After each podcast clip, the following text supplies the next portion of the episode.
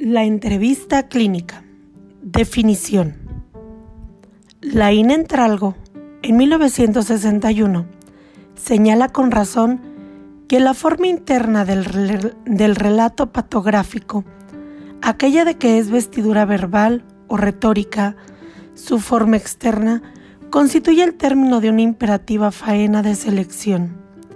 El narrador se ve obligado siempre a elegir las notas más idóneas de los fines de su propia narración, y dependiendo de estos fines, las modalidades de la entrevista y examen del enfermo mental variarán, dependiendo de aquello que se considere significativo para su diagnóstico y tratamiento, lo que a su vez se deriva de la orientación teórica del entrevistador.